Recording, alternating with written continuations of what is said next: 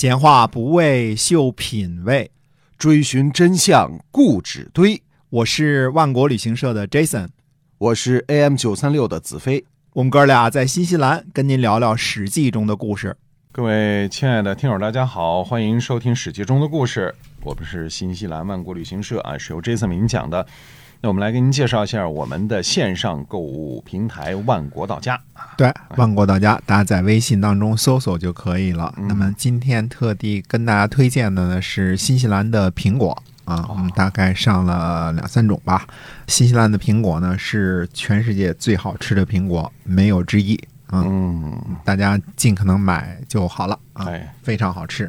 大家可能对猕猴桃呢非常的感兴趣，因为猕猴桃呢是新西兰的绝对的主打的出口产品啊。但是我跟大家说，嗯苹果也非常好吃，而且比猕猴桃便宜。虽然这不是没法比啊。那我们还是接着讲《史记》中的故事啊嗯我们上回说呢，在秦国或者秦朝的时候呢，钱和布都当做流通的货币，对吧？嗯那么上回我们说了说青铜制的这个商鞅方生啊、说到了粮食价格和钱的事儿，进而说到了呢这个钱啊和多少粮食这个物价的事情，对吧？周的时候呢，金分为三种：黄金、白银和赤铜，所谓的金三品。嗯甚至我们有可能说呢，是上升到夏的时候就这么说了，从语贡当中就这么说了。那么黄金、白银和赤铜，所谓的这个金三品啊，其中的这个铜呢，很多时候是青铜。嗯、青铜合金的主要的原料之一是锡，这个我们也讲过，是吧？嗯那么锡自然也是属于金属了，重金之一了。可是呢，黄金这种金属呢不易氧化，最稳定啊，成分最稳定啊，而且呢又非常容易分割。自古以来呢就是上等货币，白银次之，赤铜又次之啊。啊，金铜都是贵金属哈。黄金的这个单位呢叫亿，一个金字边儿一个利益的亿啊。亿呢最初的这个词儿的意思呢是指用一只手可以捞起来的意思，这叫一亿啊。这么一捞，这就是一亿啊。嗯呃，那么相对应的呢，古代还有一个量词呢叫做居。居呢，就是两只手能捧起来的意思啊，这叫一居居啊。那么现在这些词儿我们都不用了，我们都用斤呢、两啊这些的是吧？一亿有多重呢？古代呢就有分歧，在古代的时候就这个事情大家就有不同的这个说法啊，嗯呃，而且都是大家的说法。一种说法呢是二十四两，一种呢是二十两。那么我个人认为呢，如果是到了秦朝的那个时候呢，因为秦始皇公布了一个命令啊，说这个进位制啊都以六进位。啊，这是一个习惯啊。嗯那么它其中秦始皇时期的这个呢，那可能就是我觉得应该是二十四两，因为二十四可以被六整除嘛，对对吧？二十不能被六整除嘛。嗯嗯，那么二十四两的可能性很大的。那么秦朝，呃，我们今天说一市斤、一公斤，这个斤啊，秦朝的这个斤和现在多重呢？我们先给大家一个标准数啊，大约是二百五十克，也就是半市斤，就是秦朝的一斤是我们的哦半市斤。啊，哦这个意思啊。那么秦的金呢还是十六两，当然它的两肯定比我们小了，大家想就想清楚了啊。那么一黄金呢，按照二十四两算呢，就是多少呢？三百七十五克，嗯这是好大的一笔财富了，是对吧？一亿黄金就是你想拿手能捧一下，这个捞一下，这这这么多黄金啊，嗯三百七十五克，这巨大的一笔财富了。那么一两黄金的市值是多少呢？按照《商君书》里边的说法呢，秦国需要用十二担粮食出口去其他国家兑换一两黄金。这就是说明呢，秦国本地并非黄金矿产的所在，需要用外贸的方式，使用珍贵的稻谷去交换啊。如果货币的物价变化不大的话，我们说这个秦时期变化是真的是不大的啊。一两黄金换算呢，大约是三百六十个铜钱儿。嗯，那么钱是怎么回事啊？呃，相比较嗯非常贵重的黄金来说呢，铜钱的使用范围就广泛的多了嗯啊。嗯，老百姓使得起，对吧？对嗯，不是得什么公爵才能使得起呢，是吧？啊老百姓都使得起。我们知道呢，战国时期的实际上各个国家的货币呢形状都不统一，都不一样啊。其中有名的这个几个啊，一个叫布币，大约是个我们叫铲形。嗯，布币的这个“布”字呢，据专家考证呢，是帛中的“帛”字来演化来的。嗯啊，这个布币是铲形，也像是一口帛钟拍扁了的样子哦啊，它不是纯粹的一个铲形，它就像一口钟给拍扁了那个样子啊。嗯那么布币的变种呢，是有棱角都削圆了。啊，还是这个样子，但是棱角呢都削圆了，有的时候呢还打着仨孔，嗯，大约呢流行于三晋两周地区啊，那里是最早期的，嗯、农业和商贾最先发达的地区。嗯，那么还有其他形状的嗯？另外一种呢叫刀币，嗯这，刀币啊，像刀一样，这个好解释啊。啊，那么这个刀币呢，大约流行于齐国、赵国和燕国以及鲜于等北方少数民族地区。那么铸造的形状呢，大小略有不同啊。就齐国的刀币跟燕国的刀币也不一样，有的还带个环儿，后边带个环儿啊。那么刀币是一个种类，那么还有一种呢，大的流行的就是楚国江南。流行的仿照贝壳形状的钱币啊，那跟贝壳一样，长得呢像蚂蚁的鼻子。呃，我们以前呢说过这事儿，所以又称呢蚁鼻币或者是蚁鼻金啊，这些呢现在都有出土啊嗯，大家去查一查什么叫蚁鼻金，在网上就都能查到啊，长得什么样子，小的贝壳那个样子。嗯，那么除此之外呢，还有圆钱。圆钱呢，最早期呢，主要是圆形圆孔钱啊，这个应该是最初周所使用的圆形的钱。所以这圆形的钱它多好携带啊！哈，哎，战国时期呢，战国晚期，我们说啊，现在考古发现的呢有圆形圆孔钱。圆形钱的主要流通地区呢是秦国和魏国。啊，那么其他地区呢，比如说齐、燕、三晋这些啊，也有零星的圆形方孔钱出土，但是主要出土的是秦国的半两钱。我们说这几件事儿啊，圆形圆孔钱、圆形方孔钱，还有秦国标准的半两钱。那么半两钱出土呢，位置是以陕西和四川为主的，这正好是秦国的国土范围之内嘛，嗯对吧？嗯那么有个说法呢，叫做刀不还背是战国四大铸币体系啊，这是一种后人总结的这么一个一个说法啊。那么史书记载呢，秦国第一个称王的秦惠文王二年。啊，出行前，现在呢，大家比较公认啊，秦惠文王二年呢，秦国发行的钱呢，应该就是圆形方孔钱。啊嗯这些呢，在秦昭王这个以前啊，以及惠文王之后的这个考古实证呢，可以得到证实。嗯嗯那么，秦国规定的钱的重量是半两，也就是七点八克左右。现在出土的大量的古钱币表明呢，这个重量呢基本上是有保证的。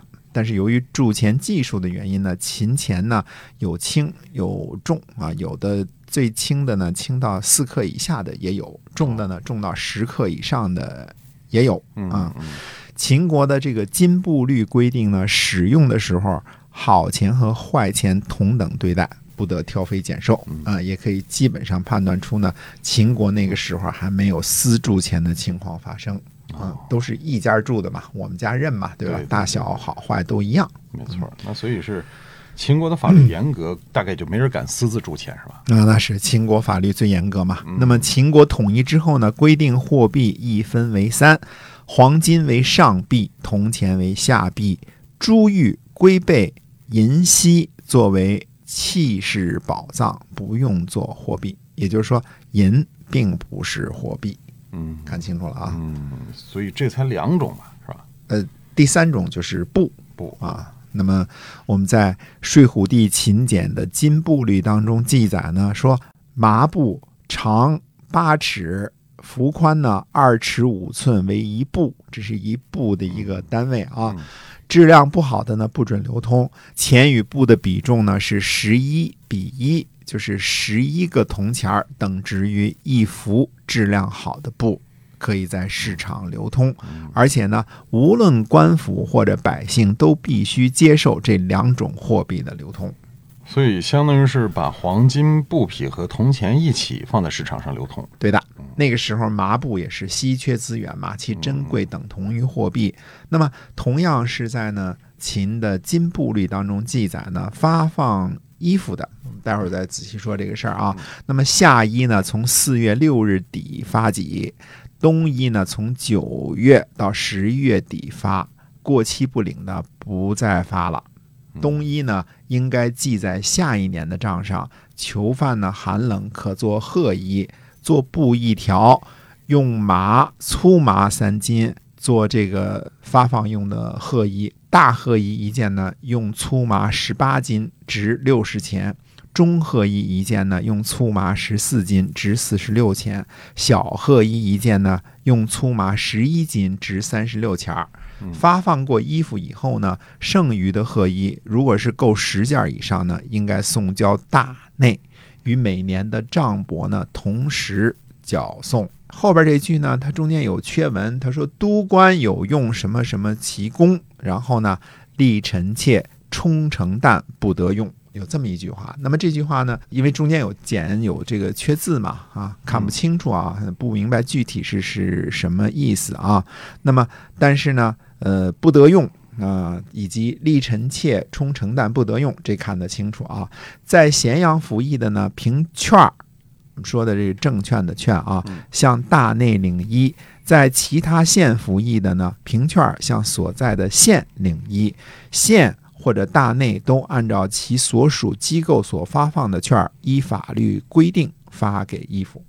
是这样的啊，所以其中九到十一月份是发放冬衣。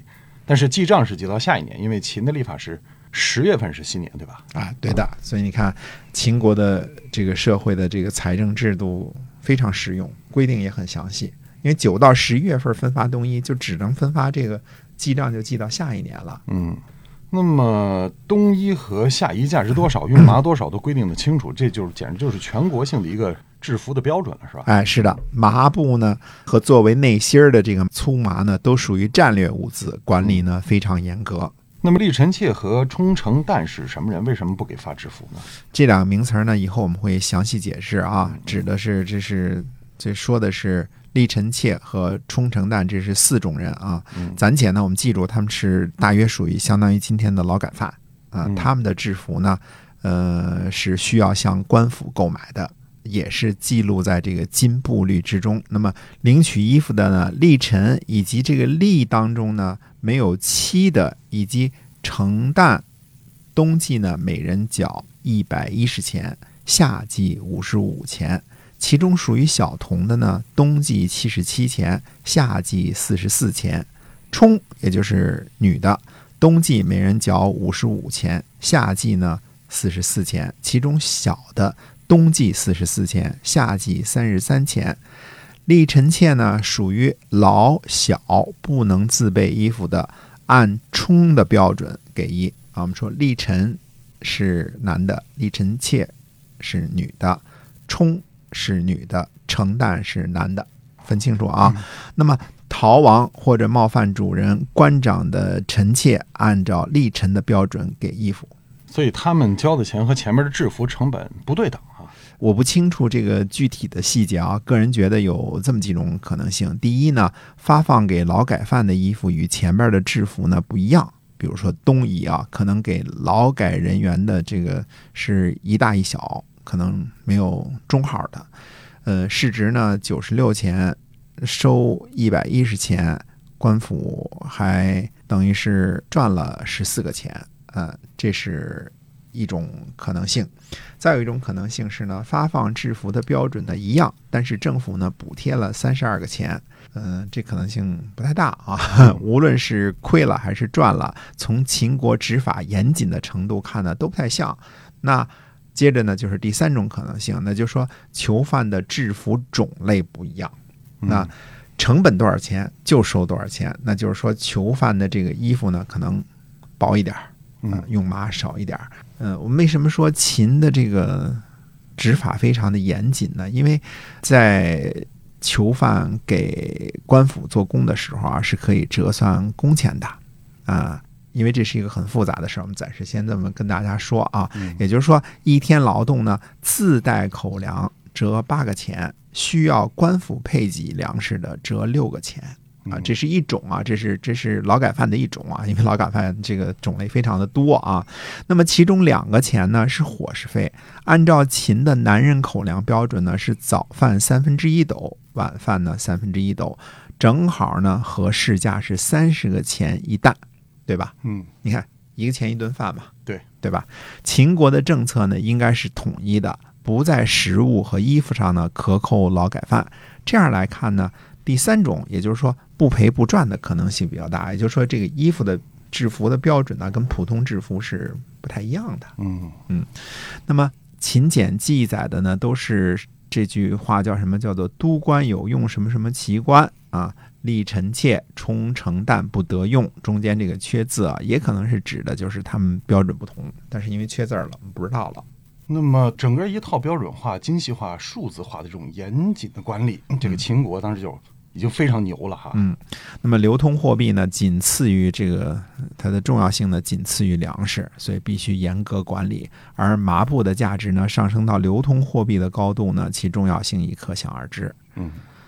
那为什么秦的铸钱就是有大有小，它不进行标准化管理？哎，我个人猜测呢，主要是铸币技术啊无法保证。嗯，不过技术做不到的事儿呢，就靠律令，就是靠法律来管了。律令上说了，无论啥样的钱，大小轻重多么不一致，官府收钱的时候以及百姓使钱的时候，都必须一视同仁，不许挑肥拣瘦。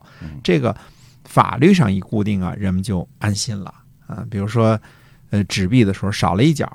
只要不超过几分之几，是吧？几分之一，那么去银行呢就能兑换一张不缺角的，那谁都不在乎缺角的钱了。对啊啊，那现在要饭的都用微信支付了，没有缺角的事儿啊。对，现在电子支付这不是都进步了吗？是吧？啊，那么我们说完了度量衡和钱的事儿呢，以后呢再要看一看官。啊，就官和官吏的待遇，呃，以及爵位在日常生活当中的地位，还有什么呢？田地啊、粮食啊、干草啊、秸秆啊、蚕丝，怎么样是进行标准化、细节化管理的？嗯，是的。那我们今天呢，《史记》中的故事就先给您分享到这儿，感谢您的收听。那么记得我们的线上购物超市“万国到家”，微信里边搜索一下就能找到。好，我们下期节目再会，再会。